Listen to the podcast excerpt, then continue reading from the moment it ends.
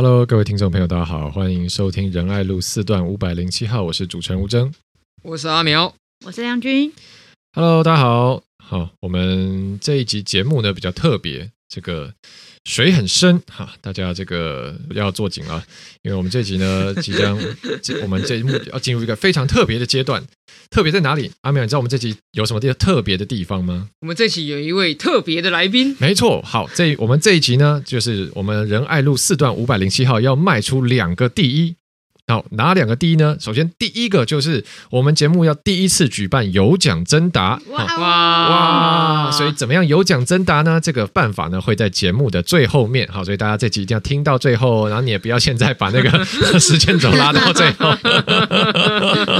好，那第二个第一呢？好，我们双第一。第二个第一是什么呢？就是我们节目第一次邀请到来宾啦！耶！我们今天呢很开心可以邀请到世界柔软的总监张成瑜先生来参加。我们节目录音，大家好，我是陈瑜。好，呃，今天呢，我们为什么会邀请这个陈瑜来上我们节目？其实因为他最近有出了一本新书，好，这本书叫做《呃社会是诠释者的胜利手册：五十个关于台湾地方政治的关键字》。好，这个社会是陈瑜是呃社会是是不是应该用台语念比较有那个味道？对，这个叫下回书，下回书这个词最近很红诶，就 是很红吗？是，就是下回书，水很深，要加入会员。哦，可以解锁更多内容。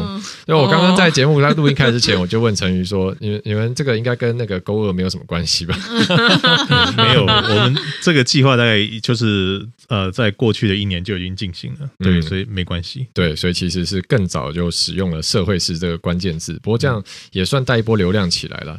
那这本今天就是要跟大家来聊一下这本书啦，《社会是》，因为它其实呃蛮有趣的，它里面其实收录了非常多关于台湾地方政治的。的小故事了。那陈瑜刚刚我们录音开始之前有在聊嘛？其实本身这些故事呢，都是他们团队去做了非常大量的填调，然后收集起来，真实在台湾这个社会曾经发生过。哦，不管大家讲到什么，可能哦这个枪击啦，然后这个废弃物掩埋啦，行贿啦，怎样怎样怎样，好，他就是通通收录在这本里面。所以我觉得今天我们这节目呢，就是来聊一下，就因为大家讲到地方政治。好，会有很多想象，说，哎，地方政治好像就要有派系，好像就要有公庙，然后派一个人把你干倒，对，好，是不是什么过了叉叉河啊，杀人无罪这样子啊？会不会得罪谁利益，隔天就被沉到海里啊？等等等等。呃，在这个节目开始之前，我就想到关于地方政治，我印象最深的一个故事，是我们一个在的朋友他跟我讲的，就是、不会太明显？朋友呢？对，当然就是说这个议会的议长哈，就是他的手指食指有有一手手的食指是少一节。那地方上谣传呢，就是为什么会有这样的故事？就是地方故事嘛，我们也没有问这个议长本人，所以不知道。但说为什么会少一节，就是因为呃，这个议长年轻的时候在看一个赌场，然后那时候他要被抓去当兵，结果呢，嗯、呃，如果把他被抓去当兵的话，这个赌场他雇的地盘。那就会被别人接收走了嘛？嗯、那但他想说不行，我这时候正是年少时候，我的事业正在起飞，哦、千万不能在这时候中断，所以他就自己嘿蹦哒，哇把这个好，因为食指少一节就不能开枪嘛，你体检就不会过，就会免疫。哦。哦听说是有这样的，是最近出来开记者会说，他年轻的时候有用一把刀子把人家的肚皮划了一个青伤，小心划开，不小心划、嗯，还是是同一位还是不同位？好精彩的人为为了我的这个生命安全着想，就不要讲太多了。好，但是的确，但反正大家都知道嘛，台湾地方政治就充满着各式各样，觉得哇，我们觉得实在是很精彩的故事。所以今天特别啊，成瑜都出了这样一本书，我觉得哇，你的你们团队也是胆子很大哎，这样把这些事都写出来，会不会？你们之后就联络不上这样子？嗯，目前没有碰到什么阻力了，是还好。嗯、对，嗯，所以你们去你们去采访这些故事的时候，是要找到当事人吗？还是怎样？其实那时候是为了一个要做台湾的这种有呃社会脉络的一个黑金的戏剧的一个计划，然后才开始的这些调查。然后当然当时候有找一些呃。包括以前的大哥啊，然后一些退休的记者，嗯，然后一些代表这样子，嗯、包括像是呃农渔会啊，或是说那个乡镇代表主席这种之类的，哦，然后就大量的去问这样子。所以这个过程你们是不是也需要去跟人家喝茶啊、吃饭啊，怎样怎样？嗯，对，就就是会需要吃一些 吃一些饭这样子。哦，对对。那会不会你有没有发生过你的团队去做一趟填调回来，就说老板我要报账，就一看，哎，怎么这个十几万的账单拿回来要报？没有哎，没有，没有没有发生过。哦，好，对。那这本书里面，因为其实我刚刚有翻了，就是真的收录了非常多的这个，不管说从渔会、中青会，然后到哦，就是赌博啦，就非常的广泛。那其实这么多故事里面，你。如果要说挑一个印象最深，然后你觉得哇，真的很有代表性，我们台湾地方真的就是这么生猛，你觉得对你来说是哪是什么样的事情？嗯，我觉得是我自己在那个时候填调的时候有听过那种就是选前然后失踪的事情，就集体出游啊，哈就是那种过年玩然后大家要拜票啊，然后他是那种基层地方的选举，就是可能就两个人来选而已。那他过年完年，他就去拜他那些可以投他票的人，就他去拜的时候发现，哎，所有人都不见了，因为所有人都被另外一个对手把他绑到中部地区的那种酒店，然后打麻将，然后就等那个那个选举的时候开票的时候到来。所以他们已经不见了，你根本没人可以拜票。是邀请到还是绑到？就是集体出游啊，康乐活动这样子带走。对，然后这很这很奇妙。后来这个人他就打听到这个消息，他自己也包了一台游览车，然后就冲到那个现场就赌，然后两边赌就就在楼下就打架，在旅馆都要打架。两 有两派人马抢人呢，抢人啊，抢人，抓着相亲这样来我这边玩，来我这边玩，来我这边玩。对对对对。哦，不是不是说那他把还没走的另外一群人也用游览车带到另外一个地方。没有没有，就因为全部已经都被带走了。你说全村的人吗？就是那些有办法带投票的这些会员代表，大概十几个人。已经都都带去了，然后后来到那个中部堵到他们打起来，然后有报警嘛，警察要来，警察一听的是选举纠纷，就说啊，连登也杠他出力啊，然后就也不敢收案，那就他们先开回去，然后后来他们又在高速公路上发生追逐，这样子。啊，所以游览车互追这样，对啊，对啊，对啊，对啊，国道巴士事件，他下来时候把球棒。球棒拿出来，是是，但这这个事情其实蛮可爱的，因为我记得以前。例如说，二零二零年蔡英文跟韩国瑜在选的时候，然后不是很多人就开玩笑嘛，因为说可能投韩的比较多的长辈，哦、就说规划好在投票日这天办家族旅游。对，哦，我一个很很有孝心的小孩带家里八九个长辈出去玩，一换八这样子。对，哦，对哦，所以我们是真的有人付出实行过，就是把把会员都带出去玩这样子。是是。对啊，但是其实我觉得我们以前算是，我记得有一集有稍微聊到这个话题了，就是说，哎，那个阿苗这个亮君当上议员以后参与地方政治是怎样？那时候，但那时候其实没有太深入谈。我记得那时候阿苗只有说啊，就是。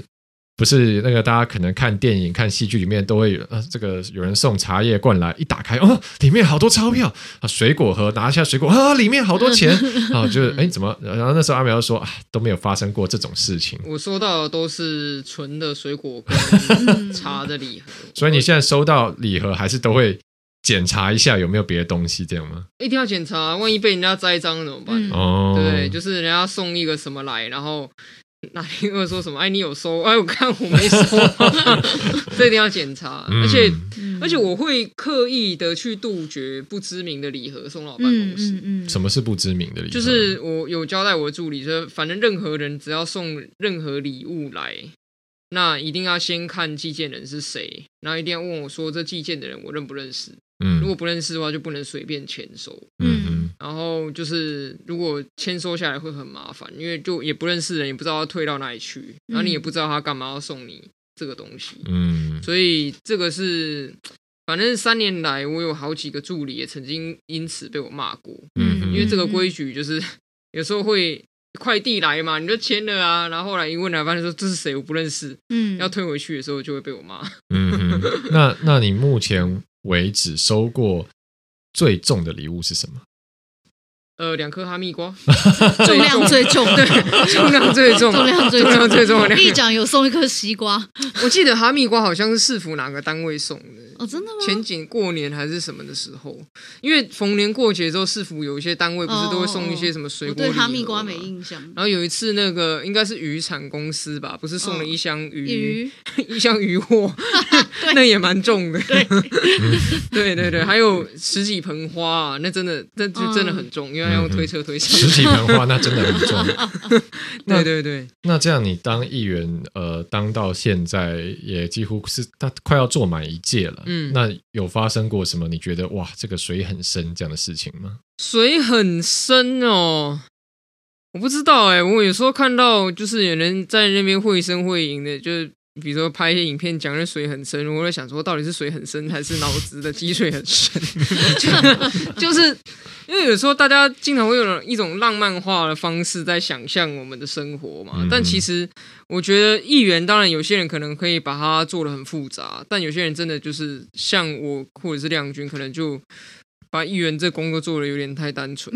我们现在遇过水最深的就是，比如说有时候想要看一些钓所知啊，钓一些密录器啊，结果无论如何都钓不出来，嗯、然后我们就觉得啊，水是不是真的很深？然后，应该是官员的，对对对，所以脑子不好。对，所以我还发现啊，是官员的，就是可能脑子有记忆点水，所以。所以我觉得，像是社会事里面写的这些东西啊，多多少少你当然会看过，因为它可能会出现在法院的判决里面，或是说出现在一些呃叙述里面。像我听过，我我听一个我讲，哎不对，我讲一个我听过的故事，就是在我们就先不要讲哪个县市好，怕太明显。有一个就是这个呃政治跟地方派系世家的年轻人。他长大成人之后呢，然后第一份工作是开一个槟榔摊。然后呢，这个槟榔摊你就觉得，啊，虽然有点怪嘛，就是你怎么觉得这个公子会去开槟榔摊？但是毕竟他好像也是一个正当的工作。嗯嗯。那可是后来这个槟榔摊有一天他就登上了法院的判决，然后里面就有写说，哦，这个这个槟榔摊里面有寄藏枪支。OK，好，槟榔摊里面有寄藏枪支。好吧，也许也不算太奇怪，我是不知道啦。但是，也许对人来说不是太奇怪。那可是很妙的，就是说，这个年轻人的就是相关的这个家族啊，这些公司，他另外有一些土地，他是出租给人家开游乐场。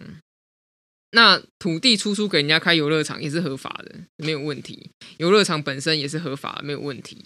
可是就会产生一一个很微妙的问题，就是说。那槟榔摊为什么会有墙？嗯哼，对不对？这个很奇妙嘛，对不对？那就有一些诠释啊，就是说这个，因为电子游艺场呢，它可以合法的开设的前提是它不能够有就是赌博。那赌博跟电子游艺的差别就在于，如果你是电子游艺场，你你得奖拿那些点券，你换了，比如说是一只娃娃或是一只很便宜的手表等等的，这是合法。嗯可是，如果你那些点券或筹码出来，你是可以换成钱，那就是赌博，这、就是非法的。OK，好，那可是如果有些人他真的是想要赌博，那这是怎么办呢？就当他去领了这个彩品之后，他一定要去到某个地方，把这个彩品换成相应的这个金钱嘛。嗯哼。那什么地方会有很多现金，但是也不会让人觉得奇怪？啊，那比如说一间生意很好的槟榔摊。可能 生意非常好的槟榔摊嘛，对不对？那可是如果一间槟榔摊生意真的非常好，它里面真的有很多现金的话，会很危险呐、啊。嗯哼。所以呢，要有保全的设施。嗯。所以在乡野奇谈里面呢，这两个生意呢就被很微妙的用一些想象连接在一起。嗯，那如果听众到这边就是觉得听不懂的话，我想也是很自然的，因为也许你就像我们一样的单纯，如同一张白纸。嗯，那如果你还是听不懂的话呢，你可以去看看《社会是侠回书》这本书，嗯，也许慢慢的你就听得懂。嗯，这就我想到有个都市传说，就是为什么会有一些眼镜行会开二十四小时呢？到底是谁会在半夜一两点去配眼镜？突然觉得眼镜雾雾的啊，应该配一副新的了，这样。嗯嗯。嗯，或者是有一些茶艺馆也会二十四小时，嗯，但是它看起来就是很纯，里面也没有什么女生，可是它就是一间二十四小时的茶艺馆。嗯，嗯。好，就像这些地方一定都非常的单纯。对啊，好，那换问亮君好了，就是嗯，那这几年其实呃算是亮君，嗯、呃，我们先不要问你这个觉得水最深的事情什么好了，就是其实你你应该也有做过一些算是挡人财路的事情吧。例如说，可能大巨蛋一直背锅，然后一直搞很久这样子。那你有，或者是可能不一定这个案子了，但反正就是你当议员当这一届，有因为你曾经质询过，或你觉得需要仗义直言，所以遭遇到什么样后坐力这样的状况吗？有没有人后来跟你说好了啦，够了啦，可以了啦？嗯，怎么好像高抬贵手，高抬贵手哦，这是。我觉得，如果是要讲财团，我们先讲财团好了。财团的话，呃，我觉得，譬如说像大巨蛋这种啊，其实熊哥没有来找我们，都没有找我们，不知道，可能是觉得我们弄不起来，对他没影响，所以不管我们吧。小咖，对对，所以呃，以大巨蛋来说没有。那譬如说，当然是譬如说，像我跟阿苗我们在查一些呃。就是查一些案子的时候，或者是调资料啊，然后我们就也会发现说，这个官员呢会透过我们的朋友哦，就是我我们的民间友人，然后传讯息或者是打电话来跟我们讲说啊，这个这个某某官员也是我们的朋友啦，吼啊，这个呃不要太大力啦，吼高抬贵手这一类的，哦，这有点意思了。对，就是他们会透过，就是官员会透过。就是他知道谁跟我有关系哦，那当然也有可能是地方的呃重量级庄脚，然后也有可能是呃选举的时候潜在会支持我的这种金主，我觉得他们会透过这种关系，然后打电话传讯息来跟我说，嗯哼，对，就是我遇过这种状况。那其实像这种时候，我因为因为毕竟传讯息啊，我不可能那个已读不回嘛，嗯哼，那 我当然我回应的时候，其实就是针对事实去讲，然后就说啊。如果真的，如果说这个诶官员实际上他自己有压力，或者是他的压力来源是来自更更高层，你不隶属对他搞啊那这样子我就会知道说，那我对你这就事实上症结点并不在你这个官员本人，他可能是必须在更往上追，那这样子我就不会在你这里，我会继续往上走。这样子，那我觉得这个这个东西其实是呃，就是在我们的质询过程或者是问政过程当中，确实就会有遇到这种状况。嗯，这听起来可能不到水很深，没有到水，但是有有一点深了，有一点深的感觉。还好吧，就小积水，这根本没有小水洼吧？嗯、对啊，我就觉得我们好像一直都被看得很单纯。嗯哼，对对，这种其实我觉得有这种感觉。嗯，甚至有一些官员都觉得说啊，要不要跟林亮君还好啦。那陈那那陈瑜在你们在走访这些故事的时候啊，你是自己是怎么样看待台湾的地方政治呢？是这些？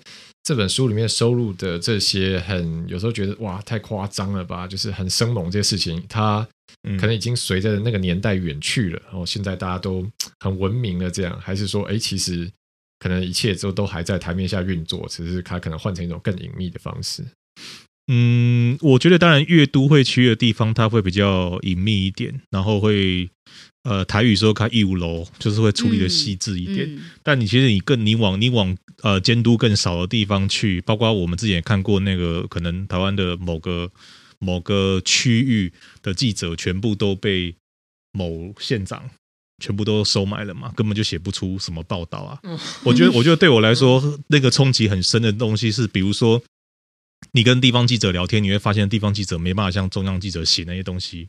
因为地方可能没什么企业会去打广告，所以他们那个那些报的可能广告很多东西是来自于县府或市府，那他如果写这个东西，他可能会被抽广告，所以他们很难去反映那些真实的力量。那你那些缺少监督的地方，其实很常就会有很多很奇怪的事。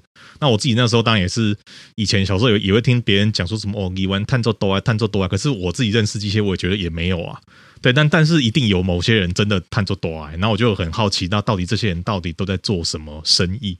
所以一开始我其实有去看这些有在有在做各种呃，比如说做文教的、做旅游的、做营养午餐的、做各种的业者、做做沥青的、做什么的，那在地方上真的都是呃，我觉得开宾利开什么都是很正常的事情。营养午餐呢？对，是是是，嗯，我也一直有。听过一些传闻，就说哦某某议员或是某某助理啊，他们做选民服务是要收费的这样子，嗯、但就。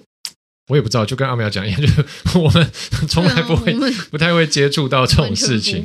如果做服务要收钱，我真的吃穿不愁，真的赚爆。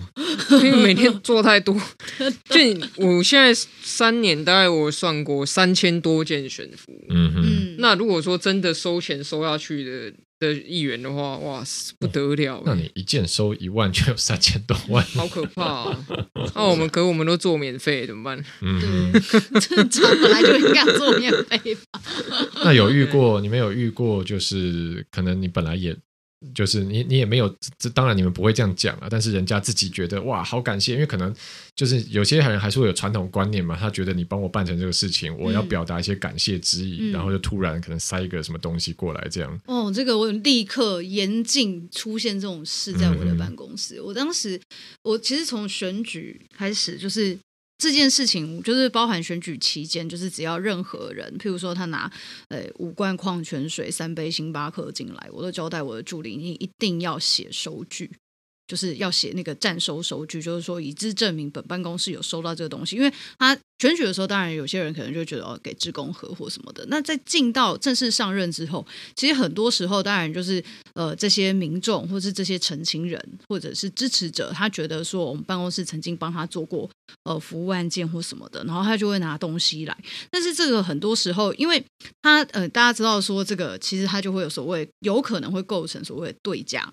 就是说，你有帮忙做这件事情，然后后续他可能提供你一个，不管是一盒水果也好，还是什么一盒蛋糕也好，就是都会很有可能会落入这种就是对价关系的过程，所以就变成说这个事情就严禁拒绝。所以在我的办公室里面，只要是有人要拿礼盒进来，一定严格管控，就是说你。当然，有的是市府哈，市府机关送，然后有的是民众送的。那民众送的哦，如果有人结婚送喜饼，这当然就开开心心嘛，哈，大家一起分享喜悦。但是如果是那种我们曾经真的帮他服务，然后他来就是说哦，真的很谢谢我们团队帮忙，这是绝对不能收的。就是我就跟我团队讲说，只要遇到这个状况，你绝对不能收。如果你现场拒绝不了，你就立刻打电话给我，我亲自电话跟他婉拒，就是说呃来。就是来这个呃，他来澄清，然后我们帮他服务。我觉得就是真的，大家如果就真的很感谢我们的话，我觉得最好的方式就是 投票的时候帮我们拉多一点票，对，这个最务实，就是这帮我们多多宣传哦，因为我们也很需要口碑。那但是真的这种呃礼品的馈赠啊什么的，这其实很多时候，因为我觉得那个就是一个习惯。我觉得会，我觉得就是说，大家讲说人吼会慢慢的这个腐化啊，吼政治政客最后变成政客下面几大堆，那是一个习惯。你要养成说，我们在做这些事情的时候，本来就是这是我们的工作，我们帮大家解决民众的遇到的问题跟市政府之间的纠纷。那这件事情是本来就是我们的职责。对，那这个也不是说议会没有给我们薪水啊，我们开会也都有出席费啊，这些东西本来也都是我们的薪水，我们的费用。那这些额外的民众的东西，本来我们就不应该收。那所以我觉得这件事情就是，有些人他可能觉得啊，没关系啦，民众就送个饮料什么也没关系，因为都可以收。但是我就觉得一律拒绝，这个只要有一次，你就是慢慢收小的，接下来可能就变大的，而且你收一次就会有第二次、第三次。嗯哼，嗯，因为我们看。确实，这个是就所谓的呃，比如说红收红包啦、收礼啦，反正就是等于是请托民意代表做什么事情，这个对价关系是非常应该说，我想是最可能是非常多，不是不是第一名，可能也是第二名，就民意代表会栽在这件事情上面，就是他甚至可能有时候不是他本人，而是他的助理或他的主任在外面被业者有什么样的请托。哦，然后他去做了什么样的事情？结果人家查出来，哇，完蛋！你这个是呃贿赂，或者你这个是呃贪污舞弊，怎么样？像其实呃这几天不是那个台葬处对台北市政府就爆出来吗？说这个殡葬处有一个秘书，他固定礼拜一下午会请假去跟呃这个做殡葬业的业者打麻将，嗯、然后业者如果要。跟他问什么事情，就故意输个几万块给他啊，他就会讲出来这样。嗯，其实这就是一种台面下的运作嘛。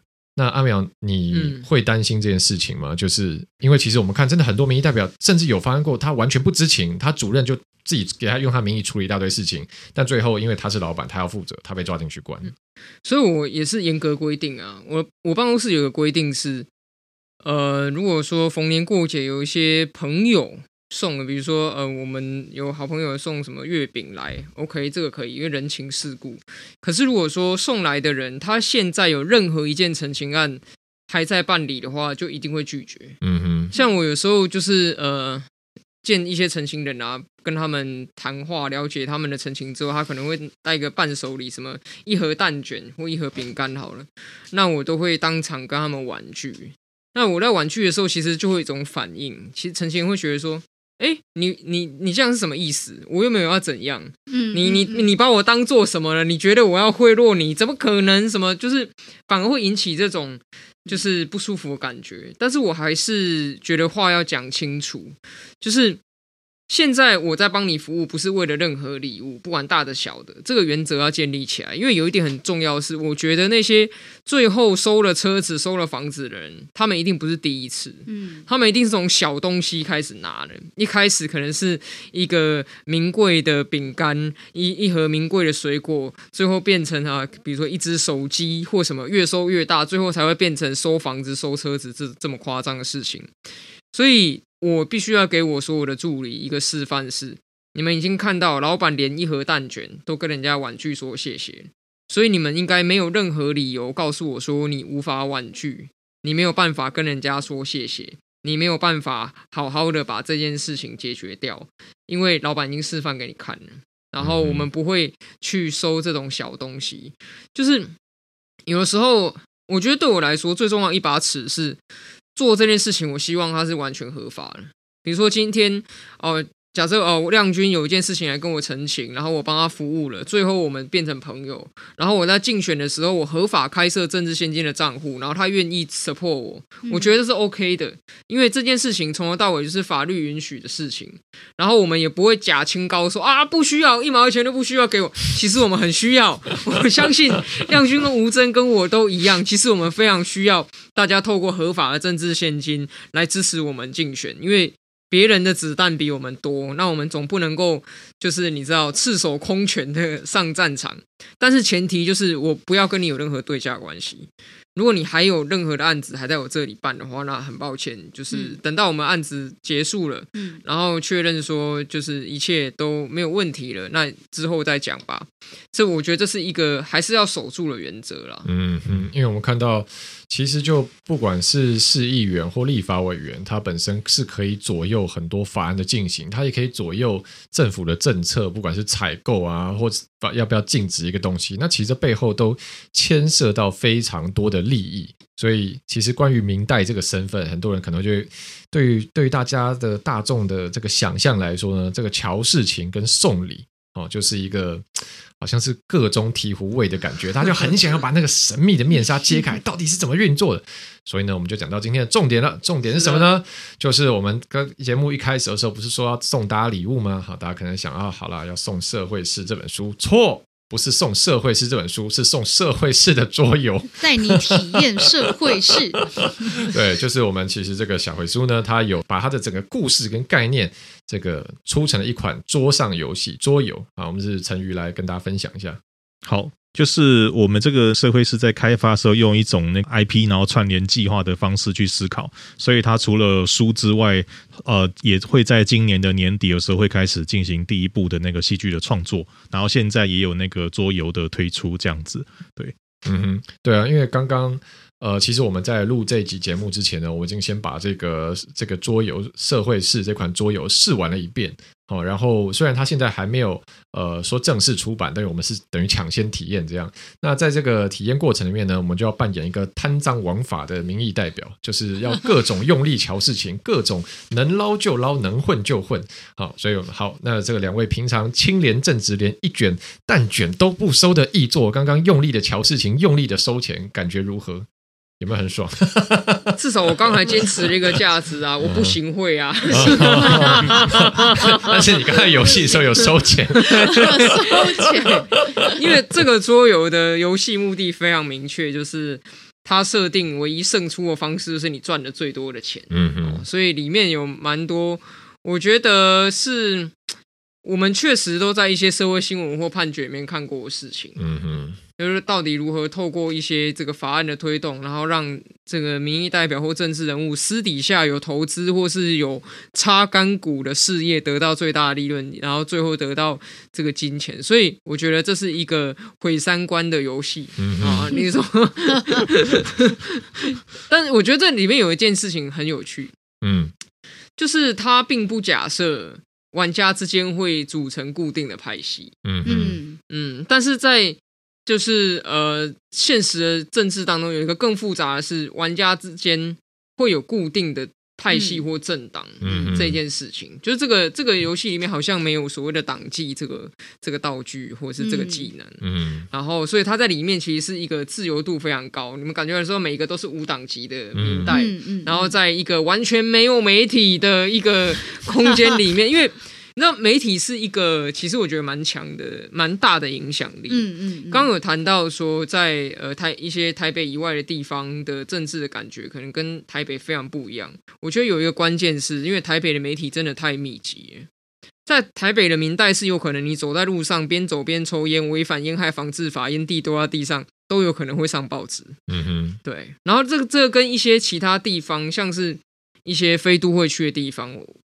太清楚了嘛？今天地方版面可能一个县就只有一个记者在那跑，所以所有的政治人物只要搞定，只要封住那个记者的嘴就可以了。但在台北，你根本不可能封住所有记者的嘴，竞争太激烈。嗯、所以这个《侠回书》我觉得蛮有趣啊，因为它非常 focus 在那些就是你知道权怎么换成钱的这件事情上。所以我觉得喜欢体验这种。我现在是不是阴谋论很当道？嗯，对啊，嗯、就是水很深，对不对？地下政府喜欢阴谋论的人，其实倒是可以来体验一下这款桌游。你会发现，其实阴谋论也没有你想象中这么简单，因为你很容易被破局。那亮君刚刚体验起来感觉怎么样？嗯、呃，哇，我觉得就是这个跟跟我们平常担任议员工作，就是我们根本不会去做这件事情，包含说像这种。呃的，为了自己利益的法案去游说其他的议员，不管是用金呃这个口头游说也好，或是用金钱也好，或者是用其他诶这个我手上握有你的这个桃色影片啊，类似像这种，就是这种这种东西，在 在平常在我们这三年间都没有。都没有任何体会过了哈，大家就是大家就是哦，有我投射影片的人都直接公布，顶多就是口头上讲讲，大家也是讲道理，还没有遇过就是真的在这个桌游里面说，这游戏完全不需要咨询跟问证哎，对啊，就是大家一直待在会议室里面瞧法案，然后你要给我多少钱，对，然后这个钱这样呃这个法案过了我会不会赚？嗯，其实大家完全是完全是商业行为，就它跟政治一点关系都没有，然后跟理念也毫无关系。关系，对，那只为了每就是只会 focus 在说哦，我自己我自己投资的产业，然后跟我接下来要选举的时候，我可不可以因为这些产业而获得更多的金钱、更多的庄脚？哦，然后来获得下一次的选举，然后接下来越滚越大，越滚越大。嗯，对，我觉得这个就是一个完全跟政治理念、价值就是完全已经脱节。它里面其实就是一个交易，没错。我觉得它就是一个交易。这个桌游就是，所以大家就是如果有那种对于政治里面有那种深层政府啊，或者是对于这种阴谋论，然后对于大家这种桥式，然后非常的。迷恋就觉得，哎，这个到底是都在干嘛嘞？那其实你来玩一下这个桌游，嗯、体验看看。乔氏感觉也不是那么简单，最后、嗯、大家乔也没那么容易。亮君说的很对，如果大家想要体验为了理想拼搏政治哈，努力的研读政策、认真执询的话 啊，就可以来我们这个苗博雅议员办公室跟林亮君议员办公室征求助理的位置，或是自己来参选议员啊，就可以。是无真的竞选，没错，就可以得到一个完整的体验。那如果想要体验收钱。调试的快感的话，在桌游里面体验就好了。好了，那最后来问一下陈宇，就是因为其实呃，你刚刚说的社会是不止不止你们出了书嘛，那包括还出了桌游，还出了接下来还打算要搬上这个电视啊，跟其他串流平台去做戏剧。就是为什么你们要这么认真把这些贪赃枉法事情要做成故事、做成 IP 推出来呢？你们对你们来说，这个事情它为什么，或者说它的特别之处在哪里？为什么你会很希望让大家对就是这些地方政治有更多的了解呢？是，嗯，就是我们之前开发的题材其实都比较偏社会议题、偏台湾史这一块啊。然后那时候想说，戏剧里面好像。呃，如果要要单纯去做这些政治事件，其实没有那么的容易做。然后那时候就想说，可以去往黑金的方向来做一个开发。然后希望，因为我们都常常看国外的嘛，韩国或什么地方，他们其实有很多这样的影集，但台湾比较少有这种去解构一个一个犯罪或是社会脉络的一个这种黑金的戏剧。对，所以当然是会希望说，年轻人当然除了就是呃看到这些，把它当一个商业娱乐之外，也可以从里面去看到了很多。呃，我们社会里面的一些弊病，然后可以把这些经验，他们可以，当然他可以回到家乡的时候去检视这些地方政治大概都出了什么问题，都是什么人在把持，嗯、什么二代啊，什么三代、四代啊之类这种东西，然后天然气瓦斯啊是谁在做的啊，地方电视台谁在做的啊这种东西，对，然后可以慢慢的让这个社会可以更清明这样子，对，这是我们想做这件事情的一个初衷，这样子。好的，那也是非常谢谢陈宇今天来我们节目带来了很多的分享。那其实刚刚也有送我们一本这个社会式的书，但是重点好，最后节目的最后重点中重点呢，就是我们今天节目还要送出三套这个社会书的桌游。哇，耶！有史以来最大的奖品，没错。对，我们破天荒第一次要办有奖征答活动啦。那虽然因为这个游戏现在还在这个最后的制作过程中嘛，所以我们现在这呃，就是大家听到这集的时候，我们抽奖活动就会。开始进行，那是大家抽到了之后呢，最后会等到这个游戏正式上架的时候呢，才会拿到，所以会有一段时间，但大家就可以更享受这这个焦急等待的感觉。是的，好的，那我现在来跟大家分享我们抽奖办法啦，就是我们这一集呢，预计会在六月十三号的时候上架。那我们这集上架了以后呢，只要大家哦、呃，在这一集你听了这个内容，觉得哇，这个社会设置这个桌游好像很有趣，想要体验呢，你就可以来信写信到我们节目的 email rniroad 五零七 gmail.com 门槛好高，对啊，还要先把英文记下来。现在有我手，让我纸跟笔。R E N I 呃，不，R 对不起。好了，各位听众朋友，我们会写在我们的那个节目里面，我们下面会用文字呈现，大家不要担心。A i r d 五零七 at gmail.com 好，然后我会写在那个节目的，哦，这个网址当然会写在这一集的节目说明栏里面。好，重点是好来信到我们节目的 email，然后你要写通关密语仁爱路五四段五百零七号赞，然后呢写说我是叉叉叉你的名字，然后呢然后再写一下你为什么喜欢我们节目，就是这个地方就大家自由发挥啦。好，所以其实很简单，你就写完以后，然后最后呢就是你还要再留你的这个手机给我们，因为这样我们会有你的姓名。你的 email、你的手机，那最后如果你这个抽中了奖品呢，那我们才有办法确保我们是联络得上你的，不然这个机会可能就要给别人的。好了，那我们这一集呢会在六月十三上架，然后我们的抽奖时间就到六月二十号截止，也就是再过一个礼拜。那我们会在再下一次下一集录音的时候呢，我们在录音现场哈、哦，去用这个线上的抽奖网站去在录，嗯、就是把这个抽奖的过程也录音下来 啊，及、哦、时抽出我们的幸运得主，这样我们抽出三位。啊，然后抽出来之后呢，这个我们就会去跟你联络，然后之后等到我们拿到这个游戏，我们就会再寄送给你，这样子。当当，算是给我们这个忠实的铁粉，我们谢谢一路支持我们的听众，来一点回馈，这样子。是的，也要非常谢谢世界柔软这个 神鱼愿意来我们节目介绍这本书和桌游，然后也。给我们听众这个机会，一起来玩玩看下回书了。哎，我要我要讲一件事，因为大家都是用听的，所以应该是没有看到。嗯、但是我今天看到这个游戏的，这算什么 prototype 吗？嗯嗯。其实我我的感觉是，未来做成完整的成品的时候，美术应该也是会是不错的。嗯嗯，因为它现在完成度已经蛮高了。对对对对对。所以如果说对于桌游的视觉也有一些重视的朋友，我觉得这个游戏你真的可以多多关注。嗯哼，好的，那就呃，那基本上我们这期节目就到这喽。各位想要这个呃来体验乔氏收钱行贿送礼快感的朋友哈，赶快把 赶快这个把你为什么喜欢我们节目？大家在桌游里面 喜欢体验这个的朋友们会喜欢我们节目，来信到这个 我们信箱，我们就会抽出三位幸运儿。好了，那这一集就很谢谢陈瑜来做我们第一次我们仁爱路四段五百零七号的来宾，谢谢陈瑜，谢谢一众们，谢谢谢谢谢谢。好，那也谢谢大家今天的收听，希望你们也喜欢这次内容，然后赶快听完这集后，然后寄信到我们信箱仁爱路四段五百零七号。好了，那我们就下集节目的时候再把奖品，呃，这个中奖幸运中奖者抽出来喽。那我们就下集节目再见啦，大家拜拜，拜拜，拜拜，拜拜。